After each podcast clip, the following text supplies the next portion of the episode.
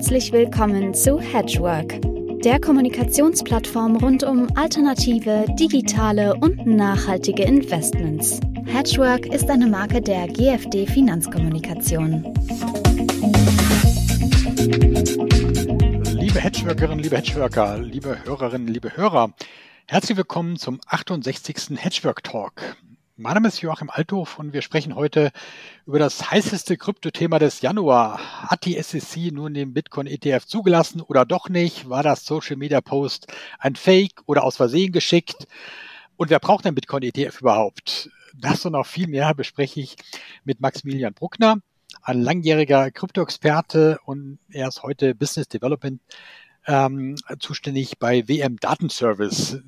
WM Datenservice unterstützt Daten mit Datenlösungen und integrierten Informationen entlang der Prozesskette eines Wertpapiers. Und dann sind wir auch schon gleich bei digitalen Wertpapier, Digital Assets. Herzlich willkommen, Maximilian. Ja, vielen Dank, Joachim, für die Einladung. Immer wieder schön, hier zu sein.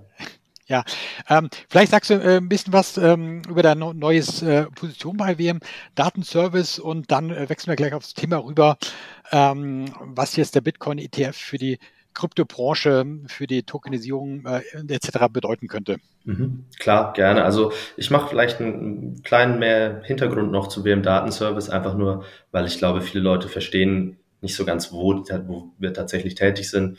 Äh, WM Datenservice wurde 1947 gegründet und ist eigentlich in den gesamten Finanzmarkt in Deutschland sehr, sehr integriert. Ähm, und du hast es schon angesprochen, vor allem Wertpapiere, Wertpapieremissionen sind wichtig. Also WM Datenservice ist die ISIN-Vergabestelle für DE-ISINs, ähm, auch für die Legal Entity Identifier und so weiter und bietet in dem Rahmen äh, einige Datenprodukte an, Stammdaten zu allen möglichen Wertpapieren und ist sehr, sehr gut angebunden äh, an den deutschen Markt. Ähm, ja, und dann ist das natürlich eine klare Weiterentwicklung auch des Angebotes und da muss man dann auch mit dem Markt gehen, ähm, wenn es digitale Wertpapiere gibt, jetzt im Fall von Deutschland elektronische Wertpapiere.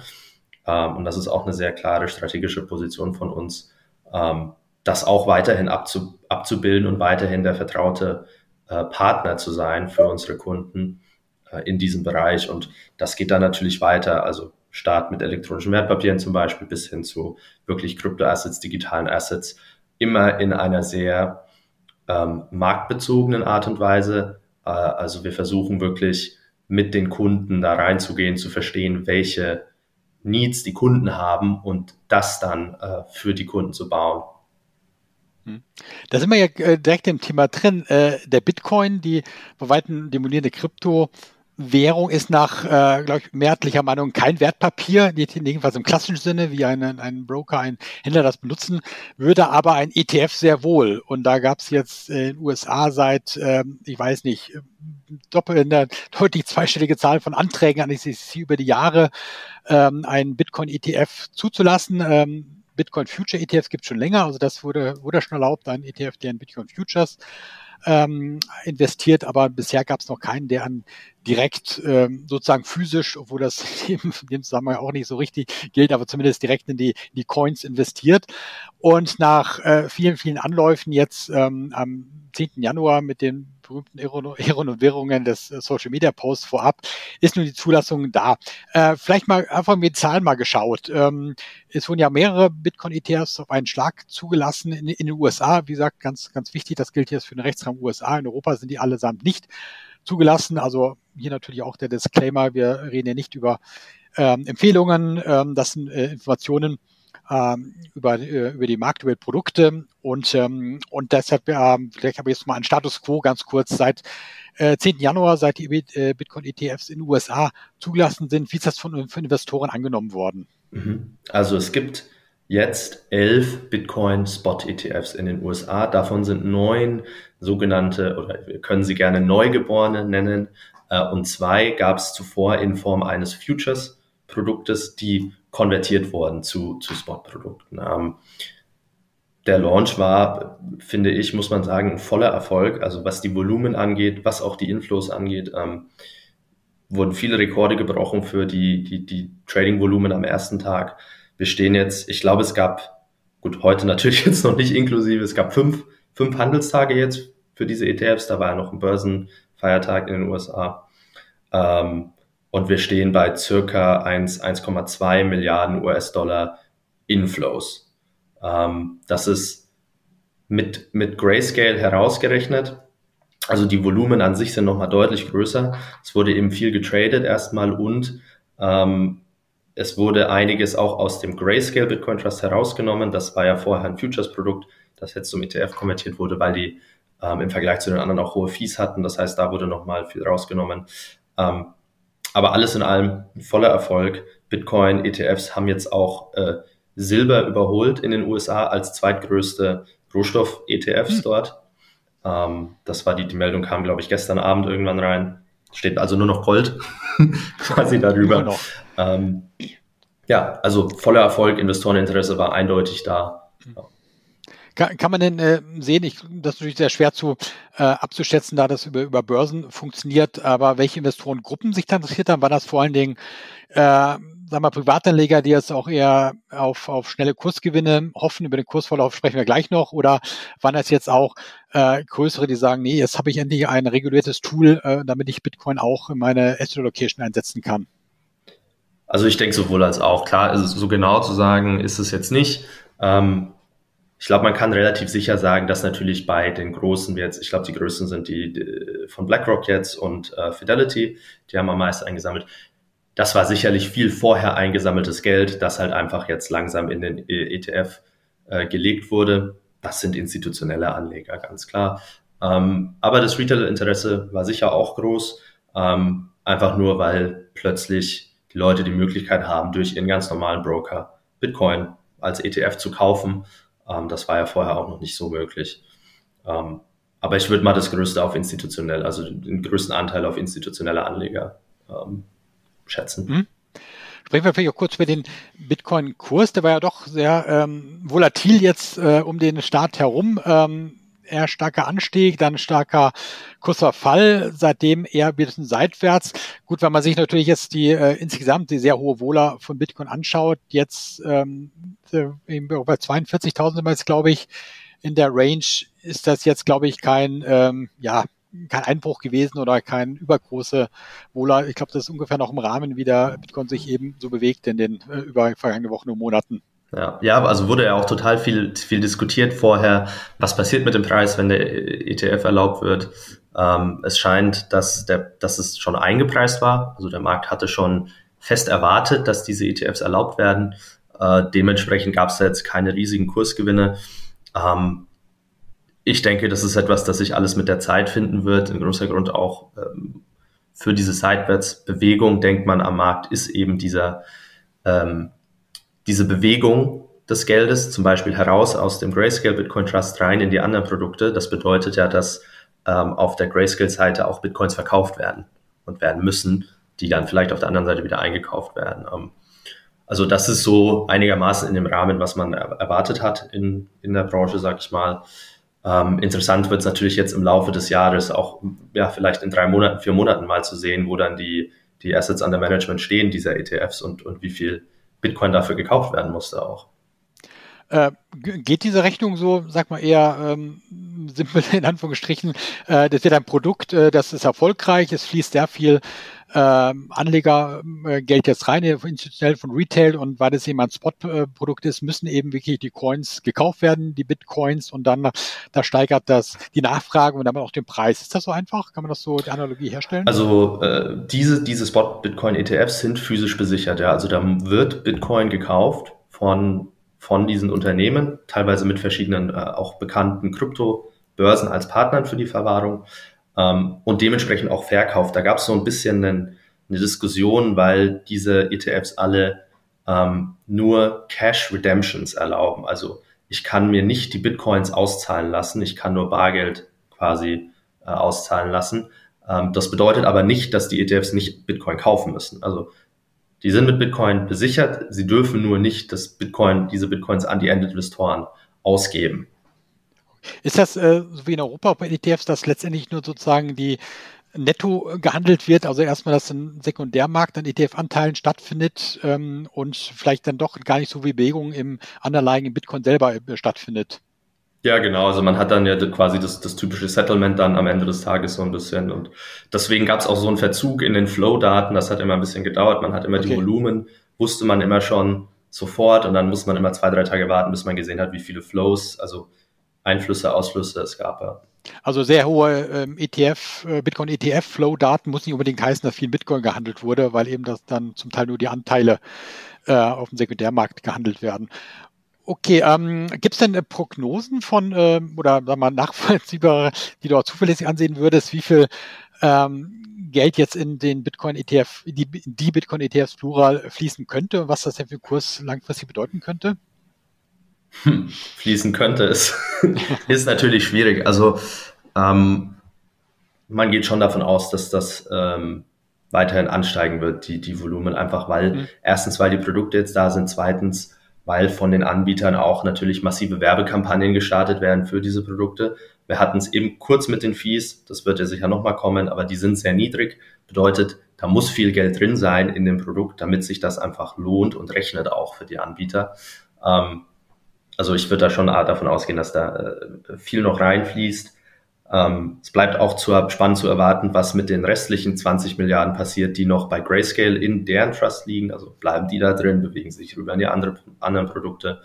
Vielleicht werden auch noch weitere ETFs gelauncht. Also es gab jetzt auch schon äh, Anfragen für, für Optionsstrategien, also Covered Calls, äh, gehebelte Bitcoin-ETFs und so weiter. Äh, also da wird eine ganze Flut an Produkten quasi noch nachkommen auch. Okay, ähm, wie, ähm, gut, wenn die ähm, äh, das Underlying muss ja doch dann ähm, an den so, sozusagen Kryptobörsen gekauft werden, ähm, wo dann äh, oder ist das mhm. richtig? Ist, ist denn äh, das vom Volumen her sag mal, darstellbar, wenn das wirklich jetzt die Bitcoin-ETFs so groß werden, dass da jetzt ähm, äh, weiß nicht, zweistellige Milliardenbeträge Beträge, ähm, ähm, verwaltet werden und da auch dann wirklich äh, jeden Tag ähm, mehrere hundert Millionen an Bitcoin gehandelt werden. Netto, ist das denn darstellbar mit den bisherigen Kryptobörsen? Äh, ja, das ist eine ähm, gute Frage. Also bisher, äh, ich, die, die Volumen waren ja sehr hoch.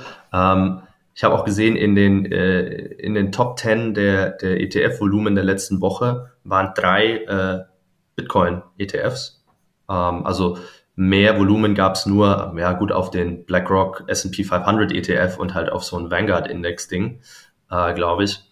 Ähm, also da, da läuft jetzt schon wie viel drüber. Bisher wird das, funktioniert das alles gut. Die Spreads sind auch recht klein. Ähm, und man hat ja in dem Fall auch noch ähm, die sogenannten Authorized Participants dazwischen, die das ja abwickeln. Also, und das sind auch bekannte Namen, die typischen großen Market Maker, die wir auch aus anderen Produkten kennen. Ne? Okay. Ähm, vielleicht mal ein bisschen auch jetzt ähm, vom äh, tiefer eingestiegen, wie das den, äh, was er für die Kryptobranche insgesamt bedeutet. Du bist ja schon sehr lange dabei, kommst von der Frankfurt School of Finance, äh, glaube ich, dem deutschen, dem Zentrum, äh, auch mit der Konferenz, mit der Krypto-Konferenz jedes Jahr. Ich kann mir denken, da gibt es so wahrscheinlich zwei Lager. Die einen sagen, ja, da, was soll das? Deswegen haben wir Bitcoin doch gemacht, damit wir sowas eben nicht brauchen. Äh, äh, your key, your asset, um, your responsibility. Ähm, und die andere Hälfte sagt wahrscheinlich, naja, aber sonst wird es ja nur immer ein Nerd-Ding werden, bleiben und erst mit so einem ETF, mit auch so großen äh, Asset Manager dahinter, du hast genannt, Fidelity, BlackRock, äh, kommen wir jetzt endlich auch mal in die Breite mit dem Bitcoin. Was, mhm. äh, erstmal, wie ist dein, persönlich deine Meinung und wie siehst du sozusagen da die, die Krypto-Community da aufgestellt? Mhm. Also meine persönliche Meinung ist, dass, dass es eine, ein Erfolg ist, auch für, für Bitcoin mit dem ETF. Ich glaube, es, es geht halt auch nicht das, nur das eine ohne das andere. Also man kann halt nicht erwarten, dass der Bitcoin mal, keine Ahnung, 150.000 Dollar wert ist, aber dann sagen, ja, aber wir wollen da bloß keine traditionellen Banken irgendwie drin haben oder sowas. Wenn, es ist ja, und, und man kann es ja denen auch nicht verbieten, da einzusteigen. Also wenn es ein Asset gibt ähm, und da, da sehen Asset Manager Potenzial, dann werden sie damit arbeiten wollen. Und ähm, so ist das nun mal. Die Community ist ja etwas gespalten, ich glaube aber nicht, also was ich bisher gemerkt habe, nicht so extrem. Also die meisten, mit denen ich jetzt zu tun hatte, und das ist jetzt natürlich nur anekdotisch hier die Beweisführung, sage ich mal, ähm, die finden das schon auch, auch gut. Das ist ein Erfolg. Es bedeutet, es wird halt ja, legitimisiert einfach. Also ist ja Bitcoin ETF dann jetzt äh, ein, ein guter Schritt ist in der ähm, dass wieder die Kryptowährungen, es ist ja durchaus möglich, dass andere, äh, andere Krypto-ETFs noch folgen, dass das dann jetzt breitere Anlegergruppen sich daran engagieren können, dass das gut ist für die ganze Krypto, äh, Kryptowelt. Absolut, ja. Also ich glaube, was es halt ermöglichen wird, ist, dass für auch ganz, ich sag mal, auch ganz klassische oder normale Anleger ähm, Bitcoin einfach ein Teil des Portfolios sein kann. Einfach eine feste Position, die man hält, die man beimischt. Ich meine, diese Beimischungsrechnungen gibt's ja schon seit Ewigkeiten von jedem ja. immer. Ähm, und ich glaube, langfristig wird sich vielleicht was Ähnliches entwickeln wie Gold, dass halt viele Leute Gold mhm. ja auch über ETFs oder, oder ETCs kaufen, mhm. gleichzeitig aber auch ein paar Goldmünzen zu Hause haben oder äh, im Bankschließfach oder was auch immer. Und mhm. Ähm, ähnlich könnte das ja mit Bitcoin funktionieren, dass man eben auch trotzdem mhm. privat noch mhm. Bitcoin hält ja, das ist vielleicht eine gute Analogie, dass äh, mit dem Aufkommen der Gold-ETFs äh, und Gold-ETPs dann trotzdem auch immer noch Gold als physisches Metall ähm, populär ist. Vielleicht ein Punkt, der ist vorhin schon kurz angesprochen, äh, Gebühren. BlackRock und auch andere äh, Anbieter sind äh, mit, mit sehr niedrigen Gebühren gleich von Anfang an reingegangen. Üblicherweise ist ja so, dass bei Innovationen erstmal äh, die Gebühren höher sind, dann erst Stück für Stück im Wettbewerb gesenkt wurden, aber die äh, das ist zum Teil äh, nur wenig über zehn Basispunkte, die da äh, verlangt werden pro Jahr. Ähm, was ist da deine äh, Sicht darauf? Ist das äh, sozusagen die, äh, wird das schon einkalkuliert? Ja, wir sind ziemlich sicher, wir kriegen sehr schnell das Volumen, um mit Skaleneffekten auch daran zu verdienen. Ist das, äh, denkst du, dieses, dass die Vermögensverwalter sozusagen schon ihre, ihre Anleger ihre auf, ähm, sozusagen fusioniert haben? Boah, ich glaube, die wurden, also wie gesagt, immer jetzt hier die, die persönliche Meinung, so wie ich das jetzt mitverfolgt habe, äh, ist, da sind ja quasi jeden Tag bis zum, bis zum tatsächlichen Approval neue Meldungen reingerasselt. Ja, die haben nochmal ihre Fees äh, niedriger gestellt oder hier wurde noch ein Waiver eingebaut. Mhm. Die sind schon sehr niedrig. Also die liegen ja bei, ich glaube, der günstigste ist bei, äh, also nach dem Waiver, die haben alle irgendwie sechs Monate kostenlos oder, oder sechs Monate sehr, sehr günstig und danach liegen die meisten oder viele so um die 0,2, 0,3 Prozent. Das ist mhm. derselbe Preis, wie die auf einen MSCI World ETF nehmen. Ähm, mhm. Und das Setup ist da sicher nicht dasselbe. Also es ist sicherlich teurer, so einen Bitcoin-ETF zu betreiben. Ich glaube, die wurden ja gegenseitig auch so ein bisschen runtergezwungen natürlich, weil äh, die Leute gehen in der Regel oder meistens zum günstigsten Produkt. Man sieht das ja auch daran, dass, ich meine, die teuersten bei weitem mit 1,5 Prozent Grayscale, da, da fließt das Geld raus und rüber in die, in die anderen ETFs, die mhm. günstiger sind. Hm. Also ja, es war nicht, nicht nur freiwillig, sage ich mal. Okay.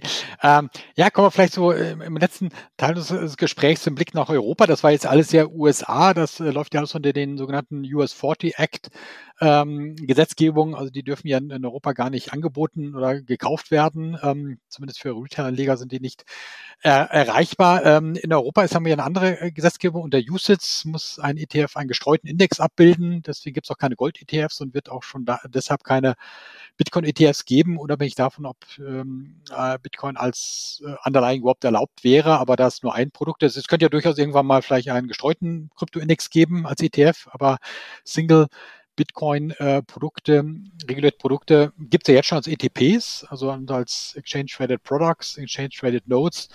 Das sind ähm, ja eigentlich Schuld, Schuldverschreibungen äh, rein rechtlich gesehen, äh, die aber dann auch mit physisch mit mit äh, Bitcoin besichert sind. Ähm, ähm, die gibt es äh, auch schon seit ein paar Jahren, ähm, haben sich jetzt, haben wir noch nicht die ganz große Welle, sag ich mal, geführt. Ich glaube, von den Kosten ist da auch noch äh, Luft. ich glaube, Luft nach unten. längst nicht, ja, Luft nach unten sozusagen, längst nicht bei den Gebühren, die du eben genannt hast, bei der, in der US-Markt. Ähm, aber könnte jetzt das rüberschwappen? Jetzt sind dieselben Produkte ja nicht möglich, aber dass das zumindest Interesse so stark steigt, dass jetzt auch in Europa sich was tut mit, mit krypto-regulierten, börsennotierten Produkten? Ja, also es ist ein bisschen, du hast es ja richtig erfasst, äh, ETFs sind nicht möglich, einerseits wegen dieser Diversifikationsregel, ähm, andererseits ähm, wäre auch ein, ein Krypto-Index-ETF meines Wissens nach nicht möglich, weil man in Usage-Produkten ja keine Kryptowährungen ähm, halten darf, direkt zumindest. Ähm, deswegen diese ETCs oder ETPs, also diese Schuldverschreibungen, ähm, ja, da gibt's leider noch nicht so diesen, diesen Gebührenkrieg, aus, also aus Anlegersicht sage ich mal leider. Ähm, wobei auch dort das Angebot schon unterschiedlich ist. Also die meisten sind bei so anderthalb, zwei Prozent. Gibt auch welche, die signifikant äh, günstiger nochmal sind. Ähm, aber da sieht man auch vor allem noch nicht so einen deutlichen Trend zu den günstigeren Anbietern. Also jetzt nicht so, dass der mit dem günstigsten Bitcoin ähm, ETC die meisten AOM hat hier ähm, in, in, in Deutschland und in Europa. Ähm, die Hoffnung ist natürlich schon, finde ich, aus Anlegersicht, dass das auch nochmal sich absenkt. Ich glaube, dass sicherlich da auch, oder könnte mir vorstellen, dass da auch Druck gemacht wird von institutionellen Anlegern, sofern die in diesen Produkten sind, dass das jetzt auch absinken muss. Ähm, ja, und wie, wie gesagt, also dieses Thema Schuldverschreibung, Emittentenrisiko, Kreditrisiko ist vielleicht auch ein bisschen ähm, überspitzt im Markt hier, weil die Produkte sind ja alle physisch besichert. Äh, und, und wenn man sich da mal die, die Termsheets anschaut von diesen Produkten, dann sieht man da auch ein sehr solides Setup, wo dann die Bitcoins verwahrt werden in einem Trust quasi. Also das ist schon äh, durchdacht. Hm. Also ich würde sagen, von der, vom Risiko äh, ist dann nicht kein großer Unterschied zwischen der ETP-Struktur in, in, Europa und jetzt der ETF-Struktur, die jetzt in den USA seit kurzem gilt. Ja, also es ist auf jeden Fall anders, klar. Ähm, aber ja, es gibt ja auch keine Gold-ETFs, wie du gesagt hast, in, äh, in Europa. Ne? Okay, aber es sind ja schon jetzt auch in Europa pflichten sich ja die, äh, die Meldung, dass auch etablierte Vermögensverwalter, Asset Manager sich das Thema anschauen. Ähm, also ich denke, da hat schon, äh, sag mal, ähm, die, die Erwartung da, dass sie sich da auch da zur Deckung trauen und auch da äh, das Angebot sehr vergrößert für Anleger. Ja, auf jeden Fall. Also diese Gerüchte äh, von einem gewissen großen deutschen Asset Manager gibt's ja, also was heißt Gerüchte? Das ist ja schon bekannt, dass das kommt. Die Frage ist jetzt, äh, wann? Ich glaube, wir warten alle gespannt, dass es jetzt ähm, losgeht. Ähm, ich könnte mir schon vorstellen, dass, dass sich da vielleicht was die, also nochmal was tut, was die Gebühren angeht, wenn halt ein großer Vermögensverwalter damit macht, der auch ähm, das vielleicht ein bisschen strategischer sieht und nicht von Tag eins an mit dem Produkt Geld verdienen muss auch. Ähm, und das könnte das natürlich dann starten, ja. Hm. Ja, du, du, sprichst wahrscheinlich äh, die WS an, die mit Galaxy Digital ähm, Kooperation letzten Jahr schon geschlossen haben und auch schon angekündigt haben, dass sie genau das machen wollen. Ähm, äh, Krypto-ETPs aufzulegen. Äh, Stablecoin wurde auch schon angekündigt, also da gibt es schon verschiedene Projekte, die auch der CEO äh, Stefan Hopp schon äh, öffentlich mehrmals genannt hat. Also das ist ähm, ja, genau, also hat er selber die Erwartungsverhaltung geschürt, dass ja. auch mal jetzt dann äh, Fakten geschaffen werden. Was natürlich, äh, ja, können wir vorstellen, so ähnlich wie jetzt das äh, im Januar in den USA war, dass auch so eine Initialzündung sein könnte, dass dann auch dann andere sagen, okay, da müssen wir jetzt auch äh, ein Angebot schaffen und das dann sich auch ein für Anleger positiver Wettbewerb dann äh, gestaltet. Mhm. Ähm, ja, nee, wunderbar. Ähm, das hat doch, glaube ich, äh, einen guten Einblick gegeben und auch, auch Hoffnung, dass jetzt das, ähm, wenn jetzt äh, USA jetzt schon, vielleicht auch in Europa im Laufe des Jahres auch dann äh, weitere Anlegergruppen Zugang haben zu, äh, zu Bitcoin, dass das auch dann äh, ja Angebot Nachfrage den Bitcoin-Kurs dann äh, entsprechend äh, beschäftigt, äh, das äh, positiv äh, beschäftigt. Das, ah, das hat ja durchaus äh, eine sehr eine Stabilisierung be bedeutet jetzt schon im, im Bitcoin-Kurs im Vergleich von von einem Jahr von vor zwei Jahren und ähm, Genau, nee, da bin ich jetzt äh, bin gespannt, wie das weiterentwickelt. Ähm, vielen Dank fürs Gespräch, für, für, die, für die Einblicke. Ähm, bin auch sehr gespannt, was bei WM Datenservice jetzt mit digitalen Wertpapieren sich tut, mit, äh, mit, mit tokenisierten Wertpapieren. Ich denke, das sind so die Themen, mit der du dich beschäftigen wirst in nächster Zeit. Ja, da hast du recht. Also ich glaube, es wird, wird in beiderlei Hinsicht ein spannendes Jahr. Einerseits für den Bitcoin und, und diese Kryptobranche, andererseits eben auch für ja, den klassischen Wertpapierhandel auf der, auf der Blockchain. Alles klar. Vielen Dank, Maximilian. Vielen Dank, liebe Hörerinnen, lieber Hörer. Wenn Sie uns äh, gern zugehört haben, bitte abonnieren Sie uns, ähm, drücken Sie aufs Knöpfchen in der, in der App auf dem Desktop, wo immer Sie uns zuhören. Und in, äh, in zwei Wochen spätestens äh, werden Sie den nächsten Hedgework Talk von uns wieder hören mit einem spannenden Thema rund um alternative Investments. Danke fürs Zuhören. Wiederschauen. Tschüss.